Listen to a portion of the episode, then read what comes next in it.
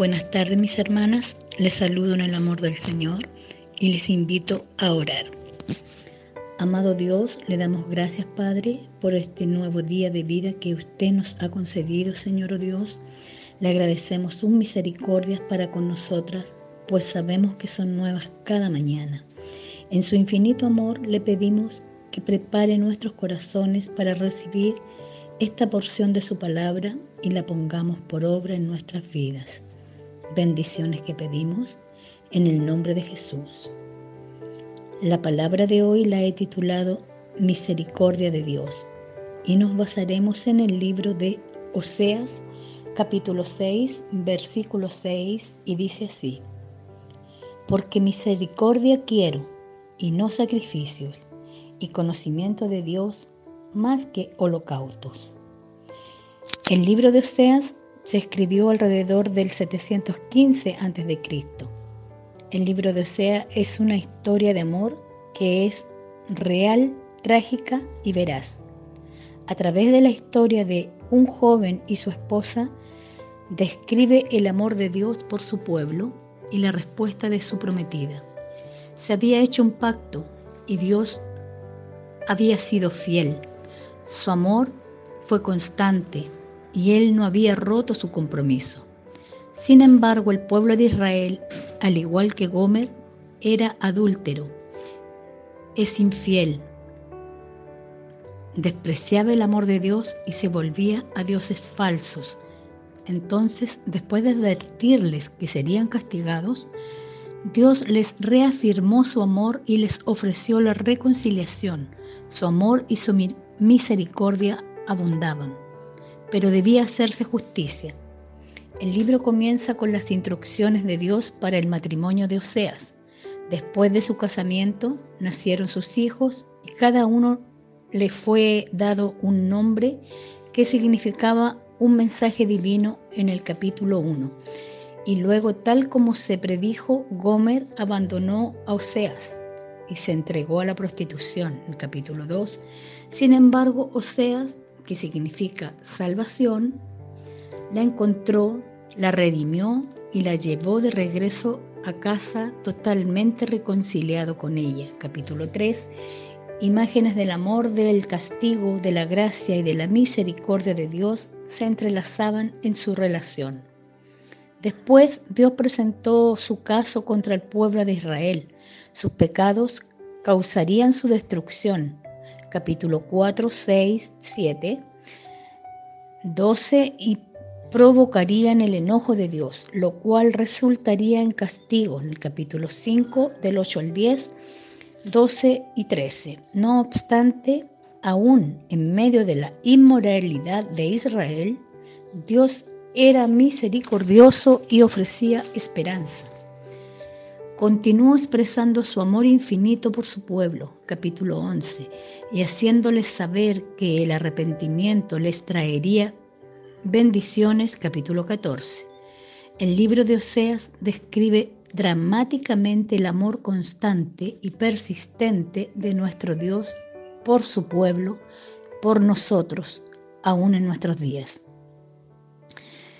En el libro de Oseas, en el capítulo 6, versículo 6, Dios nos está diciendo lo que Él quiere de nosotros. Porque misericordia quiero y no sacrificio.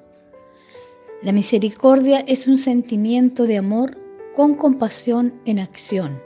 La misericordia representa un trato compasivo que se da a una persona más allá de sus méritos es decir, sin mirar si lo merece o no. Se da un trato compasivo en virtud de la expiación de Jesucristo. Nuestro Padre Celestial conoce nuestras debilidades y pecados. Aun siendo nosotros pecadores, Él nos muestra su misericordia al perdonar nuestros pecados y ayudarnos a regresar para morar en su presencia. El término misericordia en hebreo en el Antiguo Testamento es la palabra rehamín, que significa vísceras en sentido figurado. Expresa un sentimiento íntimo, profundo, amoroso, que liga a dos personas. El segundo término es la palabra gesed, que es sinónimo al anterior término rehamim.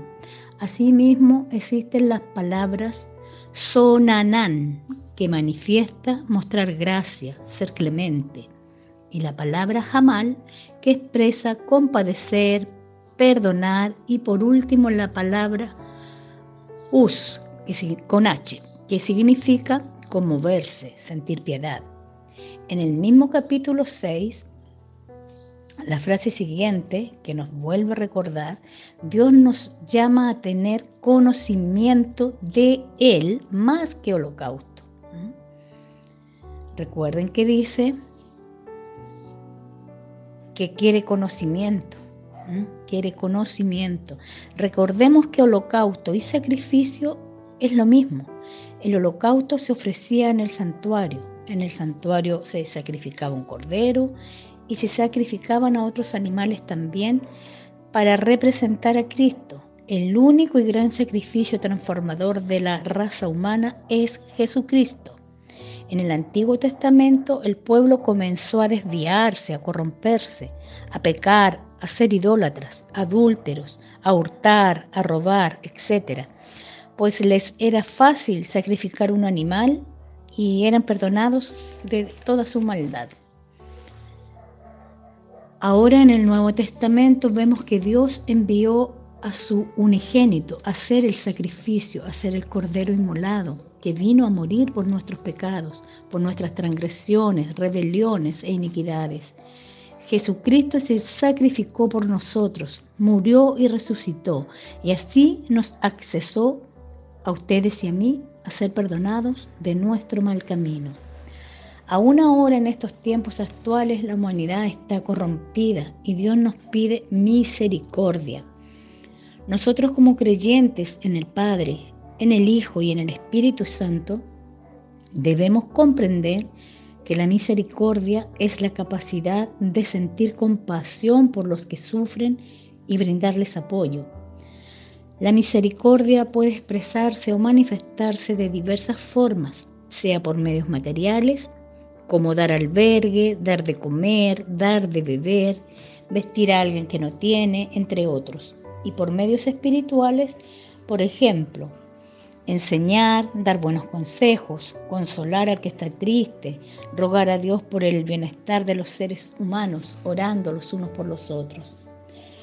En ocasiones la palabra misericordia es confundida con lástima, lo cual es errado, ya que lástima es enternecimiento y compasión, y eso es un sentimiento temporal y no procuran un acto bondadoso para finalizar con los problemas de los demás. En cambio, misericordia es la capacidad de sentir la desdicha de los demás y ofrecerles ayuda sin esperar nada a cambio. Es ayudar solo por amor al prójimo, por amor a Dios. En Mateo 5, 7 dice, bienaventurados los misericordiosos, porque ellos alcanzarán misericordia.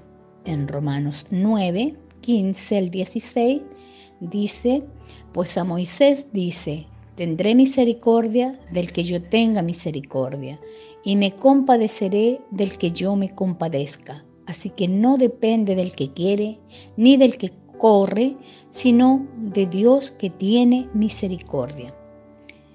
Entonces, debo comprender que tener misericordia me llevará a que Dios tenga misericordia de mí también, porque no puedo pedir misericordia si yo no la tengo hacia los demás. Dios también nos demanda y nos pide que tengamos conocimiento de Él, que le conozcamos, que sepamos quién es Él para así poder comprender cómo Él quiere que vivamos. Cuando su palabra dice, tendré misericordia del que yo tenga misericordia, yo comprendo que tengo que ser misericordiosa también. Debo mirar a mi prójimo con misericordia, así como Dios nos mira a nosotros. Cuando Dios me ve a mí, no mira mis pecados, porque Él me ve a través de Jesús. Cuando nosotros hemos confesado nuestros pecados, hemos pedido perdón, perdón por nuestras maldades, equivocaciones o malas decisiones y hemos confesado a Jesús como nuestro único Salvador y Señor, Dios nos ve a través de Jesús con amor y misericordia. En el libro de Oseas 4:6 dice, mi pueblo fue destruido porque le faltó conocimiento. Por cuanto desechaste el conocimiento, yo te echaré del sacerdocio, y porque olvidaste la ley de tu Dios, también yo me olvidaré de tus hijos. Miren qué importante es saber de Dios. Es de suma importancia adquirir conocimiento de Dios, de sus mandamientos, de su palabra. Es de suma importancia leer la Biblia. Solo así conoceremos a nuestro Padre y aprenderemos de Él a ser personas misericordiosas y hacer su voluntad. Una persona misericordiosa va a ser una persona generosa, que no tiene problemas en ofrecer sus propios recursos para aliviar eh, los pesares de otro. Va a ser una persona sensible, que puede detectar cuando alguien está atravesando un conflicto, aunque no sea visible su dolor o su tragedia. Una persona que tiene misericordia va a ser una persona poco egoísta, cuya disposición hacia los demás refleja una preocupación menor hacia sus propias circunstancias y su forma de vivir para detenerse a observar la forma de vivir de otros, para ayudar, no para criticarlo. Va a ser una persona caritativa que encuentra satisfacción en ser un instrumento para que los que están a su alrededor tengan una mejor vida, un mejor pasar y conozcan a Dios.